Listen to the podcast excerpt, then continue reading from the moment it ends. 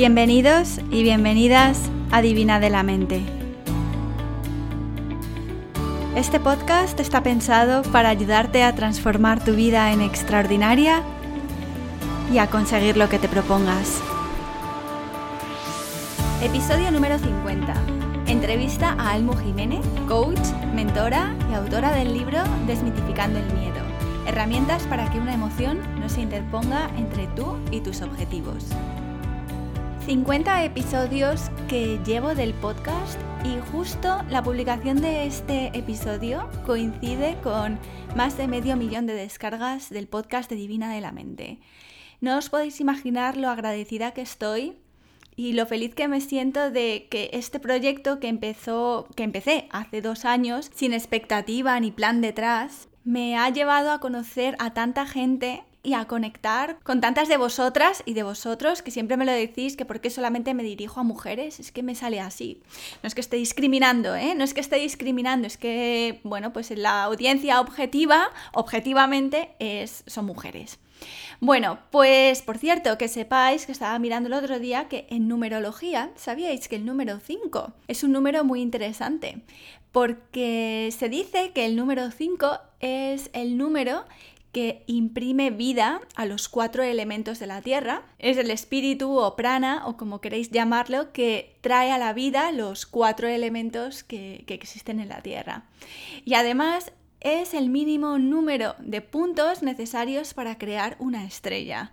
Y las estrellas de cinco puntas denotan autoridad, son las que aparecen en muchas de las banderas de países, los hoteles de cinco estrellas, los reviews de cinco estrellas con las estrellas de cinco puntas, que lo sepáis. Bueno, pues hoy os traigo una entrevista a Almu Jiménez, como os decía, Almudena Jiménez, a quien a lo mejor conocéis a través de las redes sociales. Si buscáis Almu Jiménez en Instagram, ahí podéis encontrarla y vais a ver un montón de información que comparte especialmente sobre el tema del miedo, que es uno de sus temas favoritos eh, y sobre los que hace también coaching, mentoría y como os digo, ha escrito un libro que podéis encontrar en, en su página web almujiménez.com. He querido entrevistar a Almu por varias razones. Primero, porque es otro ejemplo de otra mujer que tenía una trayectoria profesional totalmente diferente. Ella estudió traducción e interpretación, trabajó como lingüista durante muchos años, pero llegó un punto en el que el mundo del desarrollo personal empezó a atraerla cada vez más, decidió hacerse coach y cambiar de carrera. Además, esto lo hizo ya al final de, de la década de sus 30 años. Y como sé que ahí afuera sois muchos, somos muchos y muchas los que hemos decidido cambiar o lo estamos pensando, pues esta mujer es otro ejemplo para que veáis que es posible hacerlo. Os recuerdo también, por cierto, hablando del miedo, que en Madrid el 20 de septiembre Paloma Palencia y yo estamos organizando un evento para eh, especialmente emprendedoras o mujeres que estáis considerando la opción de empezar un proyecto. Vamos a tener un taller de 5 horas especialmente dirigido a emprendedoras o mujeres en vías de convertirse en emprendedoras. Y luego las entradas para los eventos de Barcelona y Madrid están casi agotadas, ¿eh? Me parece que quedan cuatro o cinco en cada una de las ciudades. Ah, y por cierto, Almu, nuestra entrevistada de hoy, se apunta al taller de Barcelona. Así que ahí la tendréis para preguntarle dudas, hablar con ella, contactar con ella, conectar con ella, lo que queráis, ¿vale? En la entrevista de hoy hablamos de muchas cosas. Primero hablamos del nomadismo digital. Yo ahora mismo que estoy entre maletas y cajas y estoy hasta las mismísimas narices. no le veo nada glamuroso a esto de estar de aquí para allá. Tengo unas ganas de volver a establecerme en un sitio como me gusta mi rutina y mi estructura y mi estabilidad. Yo no sé si es que el algoritmo de Google me tiene fichada, pero me aparece por todas partes anuncios de conviértete en nómada digital y vive la vida de tus sueños. Y me tienen frita, porque si os enseñara ahora mismo cómo estoy viviendo, sí, yo sé que viajar es muy bonito y tal y cual, pero os voy a decir una cosa, a mí me agota, ¿eh? A mí me agota y lo estoy notando. Pero bueno, menos mal que esto es solamente una fase y volveré a alguna casa en algún sitio en algún momento cercano. bueno, entonces, hablamos desmitificamos el tema del nomadismo digital. Hablamos de la trayectoria profesional de Almu, hablamos de lo que ella entiende como miedo, los pasos que ella sugiere para superarlo, hablamos de cómo fue el proceso de escribir un libro, cómo lo ha vivido, y de qué es el miedo a sentir miedo, qué sucede cuando el miedo proviene de creencias que no hemos revisado y que a lo mejor ya no son válidas para nosotros, tips para personas que tienen miedo a empezar algo nuevo y muchas otras cosas. Así que espero de verdad que disfrutéis esta entrevista. Tengo que deciros, perdonadme, perdonadme, esto es un error mío que en algunas partes de la entrevista se escucha como un latiguillo, como un chasquido. No he sido capaz de editarlo. Siento el inconveniente, pero espero que esto no reste interés al contenido de la entrevista. Y por último, me gustaría sugeriros que al terminar la entrevista cojáis vuestro cuaderno, si tenéis un cuaderno de meditación, pues ahí, y un boli, y reflexiones sobre lo siguiente. ¿Qué acciones has tomado o has dejado de tomar recientemente por miedo. Y después, escribe. ¿Es este miedo fundado? ¿Te sirve? O a lo mejor es momento de dejarlo atrás y empezar a planificar acciones pequeñas para ir superándolo poco a poco, como nos cuenta Almo en la entrevista. Así que aquí lo tenéis. Espero que os guste. Hola Almo, muchas gracias por estar hoy con nosotros en Divina de la Mente. Hola Ana, encantadísima de estar aquí. Bueno, eh, ya te he presentado en la, en la entradilla de este vídeo, pero para la gente que no te conozca y con tus palabras, ¿puedes contarnos quién es Almo Jiménez y cuál ha sido tu trayectoria durante los últimos años? ¿Qué es lo que te ha traído al día de hoy? Pues la verdad es que siempre, o sea, yo siempre he sido muy de querer vivir muchas cosas en la vida, de experiencias, ¿no? Entonces, aunque era muy tímida de pequeña, sí es verdad que para poder aprovecharlo y lanzarte y hacer cosas, pues tienes que sobreponerte al miedo de alguna manera, ¿no?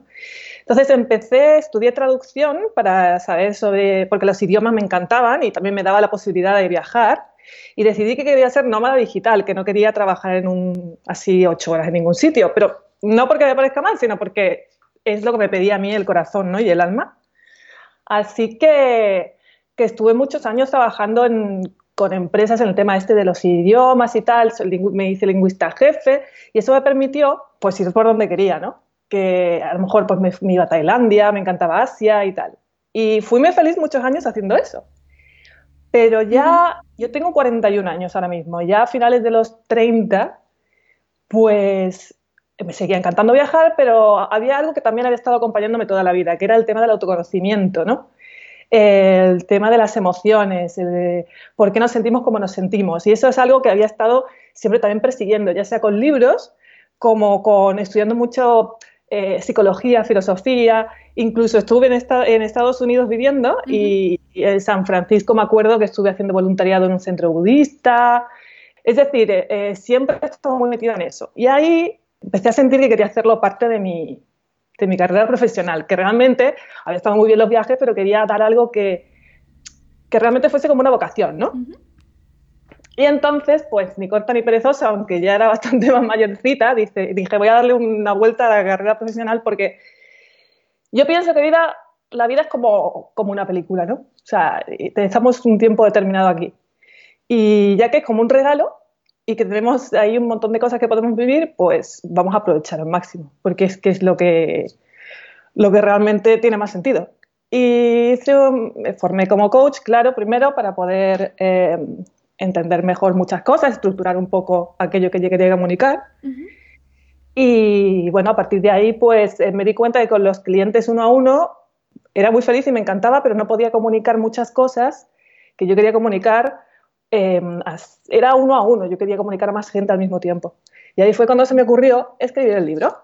Y ya, bueno, abrir las redes sociales y ya ponerme a, a tomármelo un poco también como un emprendimiento, ¿no? Y así estoy. Qué chulo, Almu. Entonces tú te defines como nómada digital.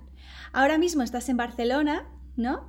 Pero has estado en muchos otros sitios y a saber dónde irás. ¿Cómo es tu vida ahora en este sentido? ¿Cómo lo llevas? Vivir de esta forma.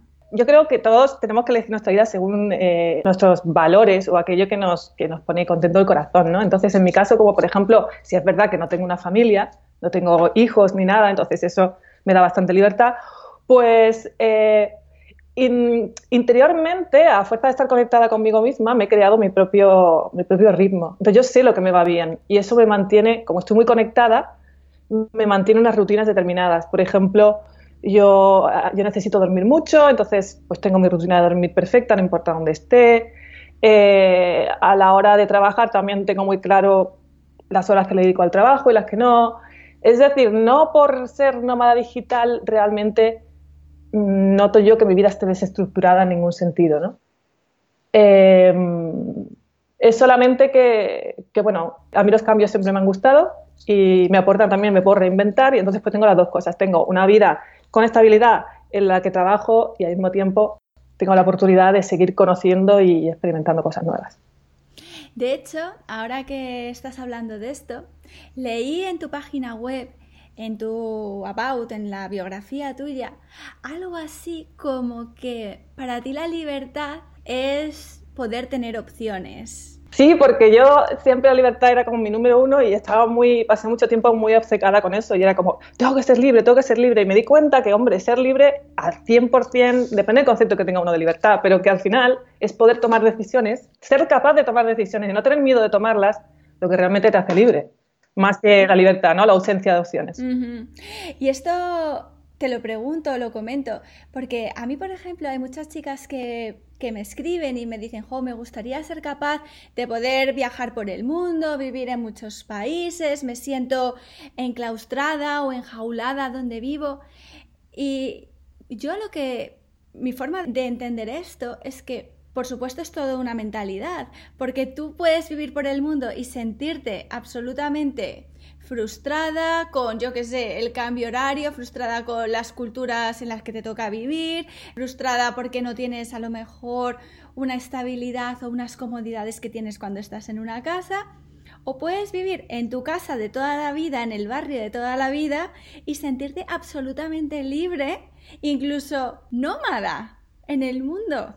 Si tú tienes eh, la actitud de que constantemente se te están proporcionando opciones y tú estás eligiendo. A lo mejor tu elección es quedarte donde estás porque te encanta, pero y no hay nada malo en eso. Pero no por vivir en el resto del mundo o en otros países tienes más libertad que estando donde estás. ¿Cuál es tu visión sobre esto? ¿Es una pregunta que te hace a ti la gente también? Mira, eso que has dicho me encanta porque siempre que hablo del tema nómada digital y tal, mm, parece un poco como que pienso, como está tan de moda, porque es lo que parece que es como la única manera de vivir la vida y sentirte libre y tal, y esto es totalmente falso, totalmente falso. O sea, yo, como he intentado también transmitir con la conversación, es elegí esto porque yo estoy muy conectada conmigo misma y sé que esto era lo que me gustaba y me compensa, pero no tiene, o sea, igual, bueno, igual que la decisión de no tener hijos, ¿no? No porque yo haya decidido tener hijos quiere decir que tengan razón o no la tenga, es solamente saber qué es lo que nos hace felices. Y no tiene que ver nada con la libertad, el hecho de estar viajando o no viajando. O sea, la libertad es otra cosa. La libertad es poder eh, elegir la vida que quieres vivir y tener el valor de hacerlo también, ¿no? Gracias por comentar esto, porque creo que es importante y como bien dices, ahora mismo está muy de moda todo lo de los nómadas digitales y tal igual. Y, conviértete en nómada digital y vive la vida de tus sueños. La vida de tus sueños la puedes vivir siendo nómada, siendo, siendo lo que quieras. Realmente siempre que te conozcas a ti mismo, seas consecuente y coherente con lo que de verdad te gusta, con lo que quieres hacer y seguir adelante en tu camino. Almo, la decisión de escribir tu libro Desmitificando el Miedo, del que ahora hablaremos un poquito más en profundidad, ¿te vino de forma espontánea? Eh, un día tuviste una iluminación y dijiste, madre mía, veo un libro delante mío, ahora mismo veo hasta el título, veo el contenido, el índice, o fue un proceso más estratégico que estuviste pensando durante un tiempo y considerando? Es que este tema, este tema me interesa, cómo llegan las ideas a nuestra mente. Súper, súper interesante pregunta, me encanta, porque además vuelvo a, tocar el tema de que es muy importante conocerse, ¿no? Y yo voy por, soy bastante de arrebatos, soy bastante de arrebatos. Así que lo que me pasó a mí fue que, mm, bueno, estaba haciendo esto de tratando con clientas me di cuenta que la mayoría de ellas el problema era el miedo, siempre. Era las fantasías en su cabeza de lo que podía ir mal, aquello que les imposibilitaba seguir adelante.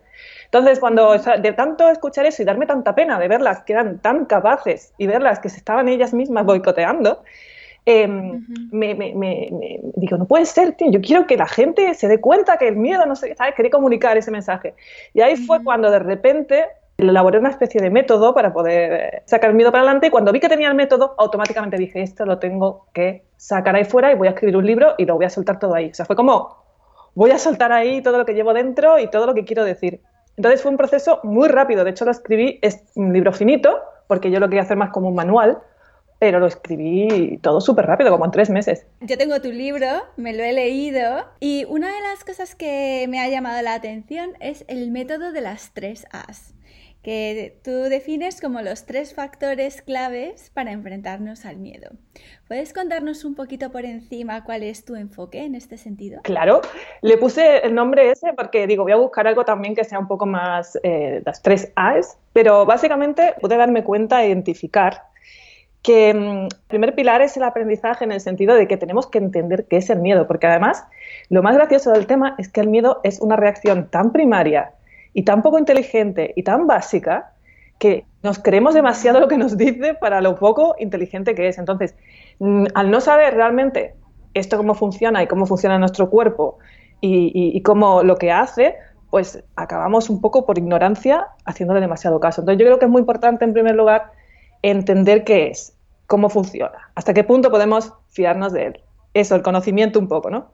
Y después la atención es otra cosa muy importante y esto yo creo que también está muy de moda, ¿no? Con el mindfulness, etcétera, etcétera, porque, o sea, tenemos un montón de, lo percibimos todo. Entonces, al mismo tiempo que percibimos todo lo que hay alrededor nuestra, también tenemos un montón de pensamientos, o sea, es una marea que nos puede volver locos. Entonces, elegimos, tenemos la capacidad de decidir dónde ponemos la atención. Lo que pasa es que eso no se nos enseña de pequeños no tenemos ningún entrenamiento en ese sentido y como no lo hemos trabajado, tampoco somos conscientes. normalmente dejamos que la atención vaya donde quiera y donde quiere generalmente es los miedos porque eh, tenemos ese sistema constantemente mandándonos alertas sobre posibles peligros. Entonces yo en el segundo pilar más que nada quiero explico, doy formas de intentar conseguir aprender a controlar un poquito la atención y saber dónde la ponemos, ¿no? Ese sería como el segundo bloque. Y el tercero, el último, la acción, que en realidad es el más importante, porque la acción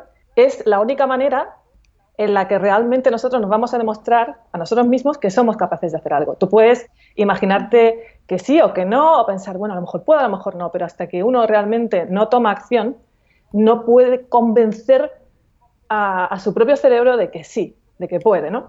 Eh, esto es como muy resumido, evidentemente, pero son los tres eh, pilares básicos. Claro, con esto de la acción te refieres a que em, nuestra mente, sobre todo la mente subconsciente, nos limita, nos hace creer aquello de lo que no vamos a ser capaces de hacer todo lo que no vamos a ser capaces de conseguir, ¿no? Por ese mecanismo de alerta y de protección que, que, es el miedo, y que esto tú también lo cuentas en tu libro.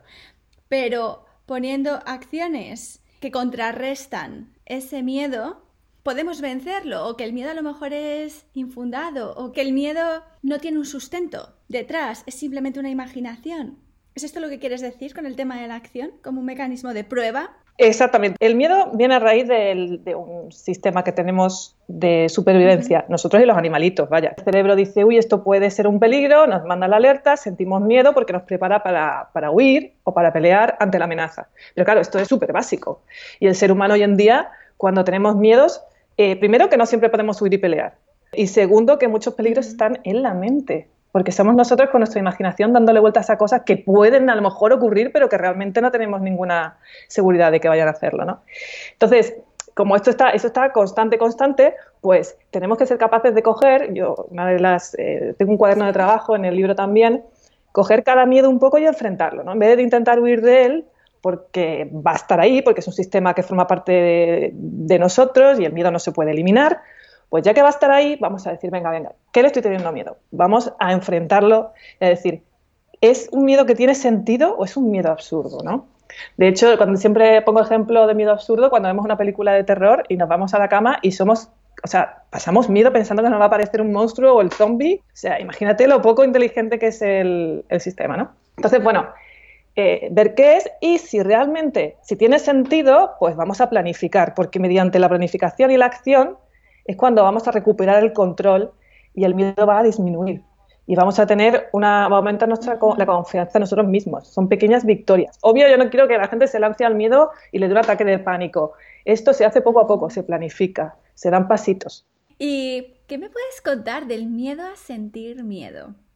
Porque muchas veces lo que nos paraliza para tomar esa acción es el miedo a sentir una emoción. ¿No es así? Bueno, eso es 100%. Yo te diría que sean miedo, sean miedo al miedo. O sea, el ser humano también por defecto tiende a acercarse a las cosas que le producen placer y alejarse de las que le producen dolor. Entonces ya nosotros tendemos, si no lo pensamos, a hacer, eso. Entonces, es no querer pasar por la sensación desagradable lo que realmente nos aterra. Entonces, esto pasa mucho con cosas que sabemos que no son peligrosas. Por ejemplo, presentarse en público. Porque la timidez también es un miedo. Presentarse en público. Tú ya sabes que no te va a pasar nada, o sea, lo sabes.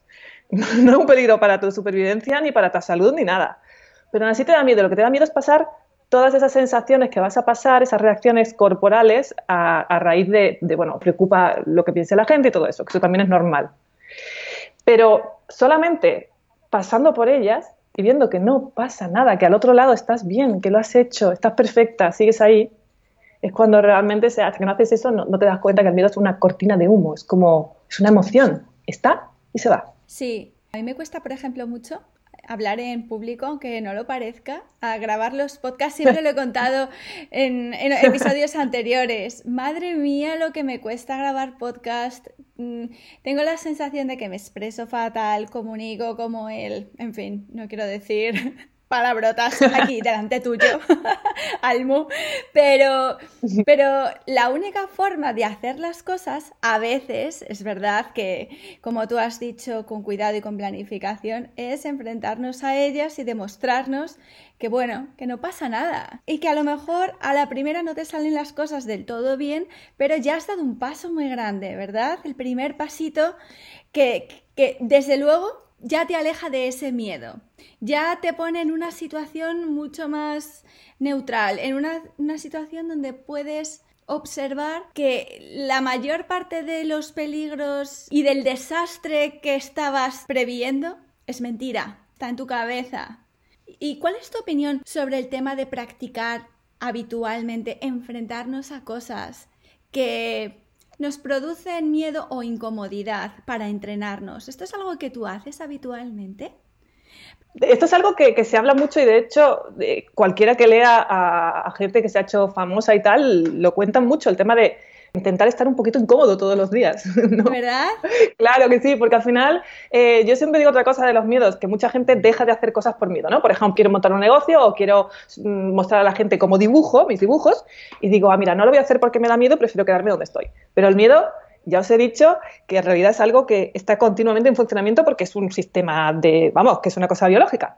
Entonces, al final te quedas en casa y te va a dar miedo otra cosa. Te va a dar miedo. Te, haberte dejado el, encendido algo en la casa o que cualquier familiar tuyo no llegue a casa a la hora que llegue. Es decir, el miedo siempre va a estar ahí. Con lo cual, vamos a intentar pasar incomodidades, a la incomodidad del miedo, en aquellas cosas que nos hacen crecer, que nos hacen ilusión, que nos van a, reportar eh, lo que siempre digo, el poder disfrutar de la vida de la manera que nosotros queremos, ¿no? No vamos a aguantarnos con los miedos que vienen ya de por sí y no vamos a aguantar los miedos que realmente nos llevan a un sitio donde queremos estar, ¿no? A veces el miedo proviene también de creencias que a lo mejor se nos han implantado en el pasado, cuando éramos niños o adolescentes, que no hemos revisado, no hemos hecho ese trabajo de introspección y de revisión de por qué creemos lo que creemos. Y es posible que ni siquiera ya sean estas creencias ciertas para nosotros. ¿Esto es algo que también ves habitualmente en tu trabajo? Es que esto es eh, la mayoría de los miedos que tenemos, porque en realidad los miedos básicos, mira, nacemos solamente con unos cuantos miedos básicos. Si es verdad que no se conoce al 100% cómo funciona el cerebro, pero creo que es a las caídas y a algunos ruidos altos o algo así. Pero los demás los vamos adquiriendo. Entonces, puede ser que sea por nuestra experiencia, que algo nos pasa y después ya nos da miedo hacerlo de nuevo. Por ejemplo, si lo pasamos mal en una relación romántica, eh, nuestro sistema ese de supervivencia, el que nos alerta, como es tan básico, pues registra relación, miedo, relación, peligro, ¿sabes? No va más allá. Mm, a lo mejor nos cuesta empezar relación con otra persona porque lo hemos pasado mal en la anterior, ¿no? Son ese cerebro registrando de forma un poco demasiado básica quizá amenazas y después reproduciéndolas en el futuro. Que nada más que es una alerta. Lo que hay que hacer un poco es decirle, oye, mira, cerebro, no te preocupes, soy consciente de que me estás diciendo esto, muchísimas gracias por ayudarme, ¿no? Pero yo ah, soy capaz de, darme cuenta de cómo está la situación y voy a seguir adelante de todas maneras, ¿no? Entonces, esto de las creencias, pues también se puede instalar porque no solo tu experiencia, sino que a lo mejor, pues, alguien de tu familia tu madre a lo mejor es una persona miedosa y desde chiquitito, pues eh, tú lo que notabas es que cualquier cosa que pasaba, ella se ponía muy nerviosa. Pues también lo llevas dentro, lo incorporas. Entonces es muy bueno y este trabajo quizá, hombre, se puede hacer de manera individual, pero sí es verdad que con coaches o psicólogos ayuda un poco, porque cuando lo absorbemos y somos todavía muy pequeños, lo vemos como nuestra realidad presente, como lo que hay, no creemos que hay otras alternativas. Entonces, ir atrás, intentar averiguar qué pasó, revisitarlo para ver si realmente tiene sentido o no que lo sigamos arrastrando hasta el día de hoy, ¿no? Bueno, lo que es verdad es que cuando te quitas de encima miedos que provienen de creencias que ya ni te pertenecen, que no son ciertas para ti, que vienen de otras personas, que las has adquirido por cosas que escuchaste en tu familia, en el colegio, en, en primaria. De verdad que te quitas un lastre, un peso de encima. Es una sensación de libertad la que sientes. Yo lo he experimentado, pasé por un proceso de una crisis bastante grande, ya hace cuatro o cinco años que he contado varias veces en el podcast. Por eso no vamos aquí a. No se trata. Esta entrevista no es sobre mí, es sobre ti. Perdón. Y desde luego lo que vi haciendo el trabajo que tuve que hacer de introspección, gracias a una coach que me ayudó mucho, em, fue que la mayor parte de las limitaciones que yo tenía, bueno, todas las limitaciones que yo tenía y que me había creado en la cabeza sobre el trabajo que podía tener, el marido que tenía, eh, que quería o podría tener, el tipo de relación que yo quería, la posibilidad de empezar mi propio negocio, todo mi sistema de creencias estaba basado en torno al miedo. El miedo era lo que dirigía mis acciones. Y hasta que no hice este trabajo, no lo desvelé. No me enfrenté a la realidad de por qué tomaba las decisiones que estaba tomando, en mi caso, basadas en el miedo. ¿Esto es algo que a ti te ha pasado también? ¿Hay algo en concreto, alguna experiencia personal que quieras o puedas compartir con nosotros donde te hayas dado cuenta de que has estado influida o dirigida por el miedo y qué has hecho para superarlo. Claro que sí, esto me encanta que hayas contado tu experiencia porque aunque ya, ya la habrás contado más veces, pero en este caso es muy relevante, ¿no? Y, y además porque así todo el mundo se da cuenta que les puede, les puede estar pasando lo mismo, porque es que nos pasa a todos. Todos arrastramos muchísimas limitaciones y, bueno, yo diría que prácticamente todas son autoimpuestas, porque realmente un, obstáculo o un peligro solamente está cuando está en el presente. Sí. Y normalmente nosotros lo que lo tenemos es en la cabeza. O sea, o sea, que no son obstáculos ni son peligros. Entonces yo he tenido un montón, yo un montón. Lo que pasa es que bueno, he escrito el libro y me dedico a esto porque sí es verdad que me considero una persona muy valiente.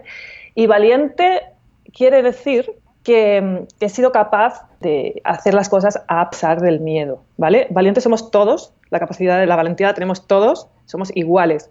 Lo que pasa es que por no saber bien cómo funciona el miedo o por no darte cuenta, como a lo mejor te pasaba a ti antes de llegar a hacer este proceso, pues claro, pues no, te no sabes que eres una valiente, pero todos lo somos. Porque vuelvo a repetir, y esto quiero que quede muy claro, el miedo es solamente una emoción. Imagínate, somos muchísimo más que eso. O sea, nuestro cerebro tiene un montón más de recursos y de cosas. No podemos dejarnos liderar por eso, por el miedo solamente. Entonces, yo he tenido muchísimas experiencias, de hecho, de pequeña, en el libro lo cuento, era súper tímida.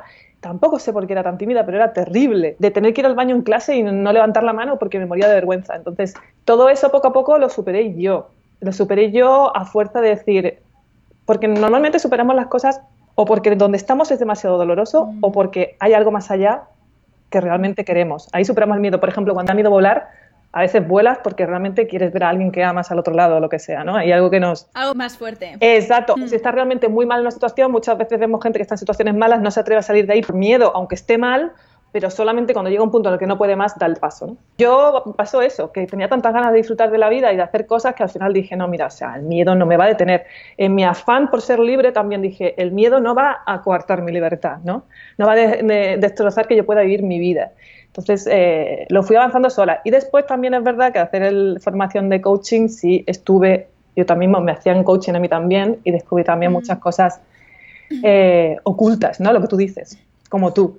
O sea, yo le aconsejo que es un trabajo que yo creo que todo el mundo debería hacer, porque te das cuenta antes de que sea un poquito más tarde y digas, copé, lo que me he perdido, ¿no? Sí, cuando por fin te ves y dices, esta soy yo.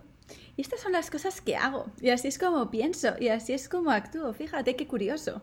Con todo el cariño del mundo. Sin juzgarnos ni nada, ¿no? Porque, oye, todos somos animalitos en el zoo que a veces te tienes que mirar como si... Bueno, es como me visualizo, como una especie de animalito en el zoo y digo, desde luego, hija, a veces las ideas y ocurrencias que tienes, mira de dónde te vienen. De tu infancia más feliz, ¿sabes? O, de tu profesor de matemáticas de segundo de primaria y cuando por fin lo ves, entonces lo puedes cambiar, ¿verdad? Que eso es lo importante de ser capaz de ver dónde tenemos los miedos y las limitaciones. Que una vez que entendemos el origen, podemos ser capaces de cambiar el curso de acción, el curso de nuestra vida. Claro. ¿Es así? Claro, y además eh, otra cosita que siempre digo yo es, eh, como tú bien has explicado, has comentado, el tema de que vamos cogiendo creencias, todos tenemos como un niño interior que no es otra cosa que eh, cuando éramos pequeñitos que las cosas no las podíamos asimilar de la misma manera, entonces muchos miedos han nacido de ahí. Pero también tenemos otra, otra subpersonalidad que le llamo yo, que son todas esas cosas que cuando ya hemos ido creciendo hemos ido haciendo a pesar del miedo y ahí somos capaces. Quererse mucho, como tú has dicho, darse cuenta que hay un niño interior ahí que está un poco asustado y no, no criticarse ni pensar que una es mm, peor o lo que sea, quererse mucho, mucho, mucho, pero darse cuenta y darse cuenta también de que hay ¿sabes? Vamos a nutrir a ese niño interior, pero vamos también a sacar que somos capaces, aquella, aquella si hablamos en femenino guerrera, ¿no? Que, puede perfectamente eh, seguir adelante, ¿no? A pesar del miedo. ¿Qué has aprendido escribiendo este libro? ¿Te has dado cuenta de algo que no esperabas en este proceso de plasmar en papel todas tus experiencias, tus ideas. ¿Has sentido algo o te has enfrentado a algo que no esperabas o que te ha sorprendido? Pues si te digo la verdad, todavía alucino de que no, no había nada, era yo ahí sentada y de repente hay un elemento físico que es un libro que he creado, que he creado, porque, o sea, que está aquí y es una realidad porque yo he decidido un día sentarme a escribir. Es una cosa que me enseñó el poder creador que tenemos para todo en la vida.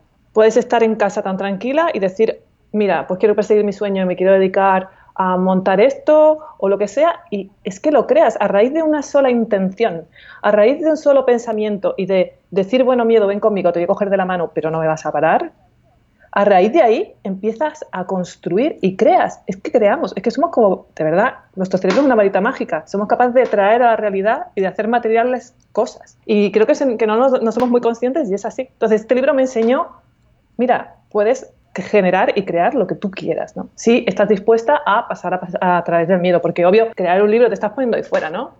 los haters es una cosa horrorosa para cualquier persona que, sí. que, que se ponga ahí en público, ¿no? Que se exponga de esa manera, bueno, de ridículo no se muere, de miedo no se muere, de, un hater no se muere, ¿sabes?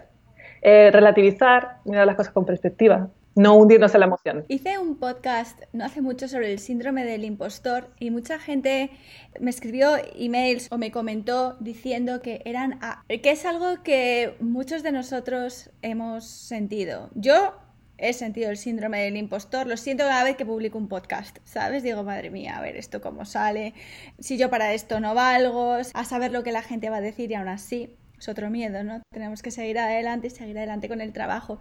¿Esto es algo que tú has sentido también?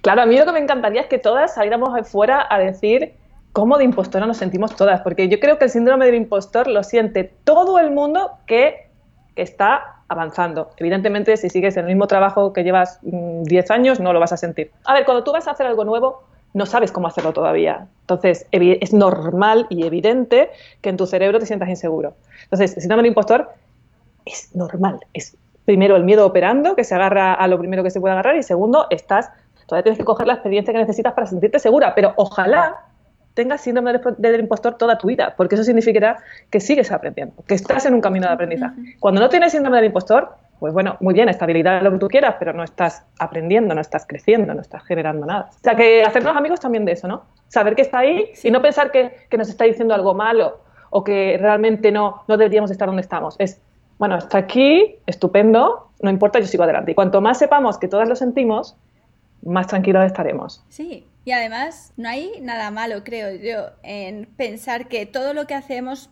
podemos superarnos, podemos mejorarnos, la próxima vez lo podemos hacer mejor. Es que ese es el crecimiento personal, ¿no? No decir, vale, ya he llegado, he llegado aquí a mi trono y de aquí no me muevo, he tocado el cielo con las manos. No, si tú estás en este camino de superación personal y de crecimiento es que es ilimitado. Por tanto, cuando hayas llegado a una fase, lo que, tú sabes que por delante te queda mucho camino todavía por recorrer y ahí me imagino que otra vez el miedo es donde empieza a jugar y a alertarte de, uy, pero es que a lo mejor lo que viene después no vas a ser capaz de llegar ahí, no vas a ser capaz de superar tus propias expectativas o las del vecino.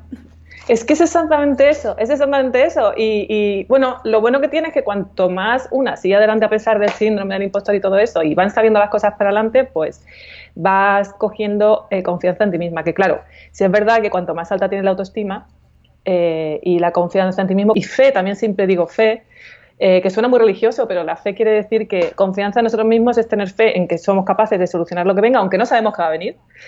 Pero la fe también un poco confiar, en, tenemos que empezar a confiar en la vida, no tener tanto miedo de la vida, ¿no?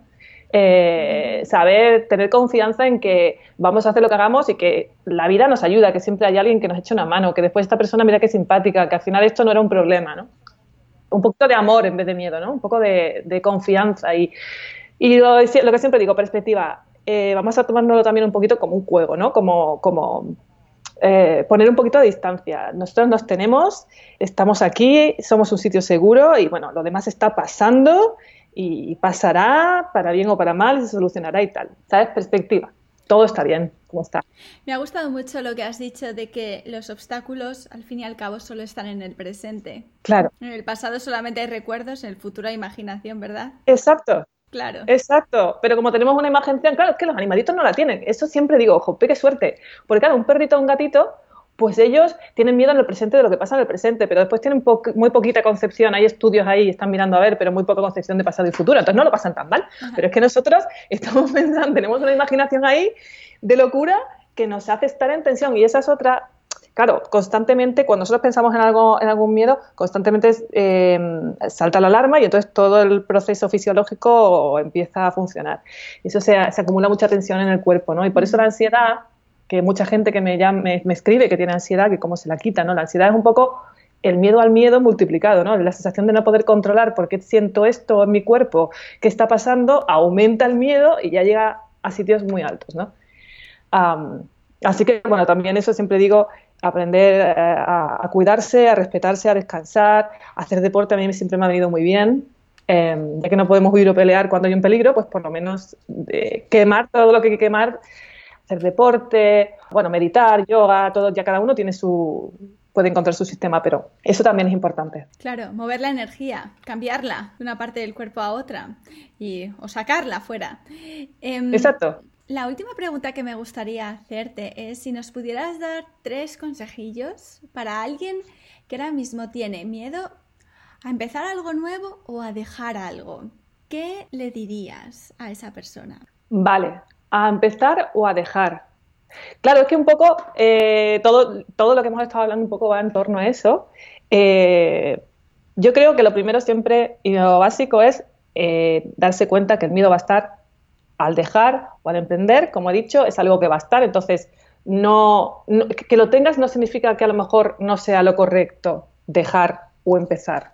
¿Vale? Que muchas veces creemos que es, uy, si me siento tan mal y me da tanta angustia que a lo mejor no debo de hacerlo o, lo que sea. No, eso no lo marca, lo marca tu cerebro racional y tu, ¿sabes? Yo siempre aconsejo, escribe, haz una lista, cosas buenas, cosas malas, por qué y todo eso para sacarlo de la locura que, te genera en la mente y ponerlo fuera, ¿no? El problema. Aceptarlo, eh, como he dicho también, eh, acompañarlo de todo este tipo de cosas que te he dicho, de, deporte, de meditación, de yoga, esas cosas para gestionar esa angustia que ya sabes que te va a dar, que no puedes evitar, y después a planificar, como he dicho, ¿no? O sea, escribirlo, como estaba diciendo, y poner, pues voy a hacer esto, voy a hacer lo otro, voy a hacer lo otro, ir haciéndolo pasito a pasito, porque lo que pasa es que las pequeñas victorias son las que después nos dan fuerza para seguir adelante. Entonces, una pequeña victoria de decir, bueno, vamos a ver, eh, tengo, ahora mismo quiero hacer algo y es tan grande que me, que, me saturo, me paralizo, ¿no? Porque la, parte de parálisis también es, es, fisiológica. Bueno, pues, ¿qué hago? Pues bueno, hoy nada más que voy a mandar tres emails, solamente, pero voy a mandar tres emails. Entonces, al planificar, ya haces eso. Al día siguiente levantas y ya sientes que has hecho algo, ya te ha aumentado un poco la autoestima, ya estás metida. Pero si no, lo echas para atrás, lo echas para atrás, lo echas para atrás, lo pospones, lo pospones, lo pospones. Tanto dejar algo como comenzar algo. Entonces eso, si tienes algún problema y ves que no puedes, coges un coach, el coach es muy bueno porque el coach, y también hay psicólogos que hacen eso, mm. te, mm, vamos, como los ves cada dos semanas, pues ellos te dicen, vale, la semana que viene tienes que haber hecho esto y poco te obliga, ¿no? Si lo que te falta es el arranque. Pero, pero de verdad, eh, no pasa nada por intentarlo, no pasa nada por lanzarse, todo va a estar bien. Las emociones son emociones, nada te puede destruir y la vida está para vivirla y para sentirla, e incluso los sentimientos que nosotros llamamos desagradables, y a mí tampoco me gusta nada sentirlos, también son parte de lo que es la experiencia de vivir, ¿sabes? Sí que, que en serio, amar la vida y seguir adelante y que no pasa nada, adelante siempre. Qué bonito, Almo. Muchas gracias, muchas gracias por este comentario final que mm, está muy alineado con, el podcast de Divina de la Mente. Muchas gracias. Eh, por último, para la gente que quiera conseguir tu libro o contratar tus sesiones de coaching individuales y quitarse el miedo de encima, ¿cómo pueden contactar contigo? Sí, yo estoy encantada de, ayudar, eh, de acompañar, sobre todo, que lo necesitamos todos, a quien necesite eh, ayuda. Y bueno, pues yo generalmente pues tengo mi página web, que es almujiménez.com, o sea, muy facilita. Lo pondré en el podcast. Sí, ahí un poquito pone cómo contactar conmigo para cualquiera de las cosas que ofrezco. Y después, donde generalmente pongo a menudo, eh, pues eh, como mi pequeño blog, es Instagram, que es mi plataforma preferida y donde realmente pues hago vídeos a menudo, stories y pongo cositas. O sea que si alguien quiere mantenerse motivado y quiere tener un poco, mantener el ritmo eh, positivo y tal, pues ahí va a encontrar un montón.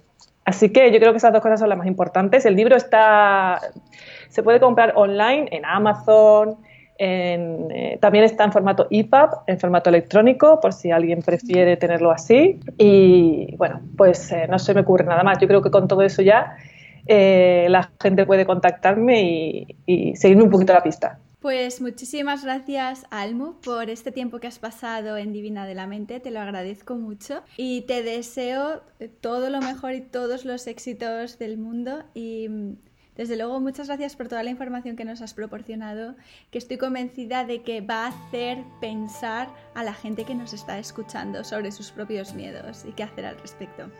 Pues yo también te doy muchísimas gracias por tenerme, por dejarme que me exprese, por compartir conmigo eh, esto y al mismo tiempo yo sé, darme tu punto de vista, ¿sabes? Que es súper bonito cuando se ve así como una conversación entre dos personas y, eso, y la oportunidad de, llegar a más gente y, poder animar a que todo el mundo disfrute de su vida y, y se lance. Así que gracias a ti también. Muchas gracias. Un beso. Un beso. Aquí termina el episodio de Divina de la Mente de esta semana. Espero que te haya gustado. En divinadelamente.com puedes contratar una sesión de coaching personalizada conmigo o escribirme para cualquier duda que tengas. Hasta muy pronto.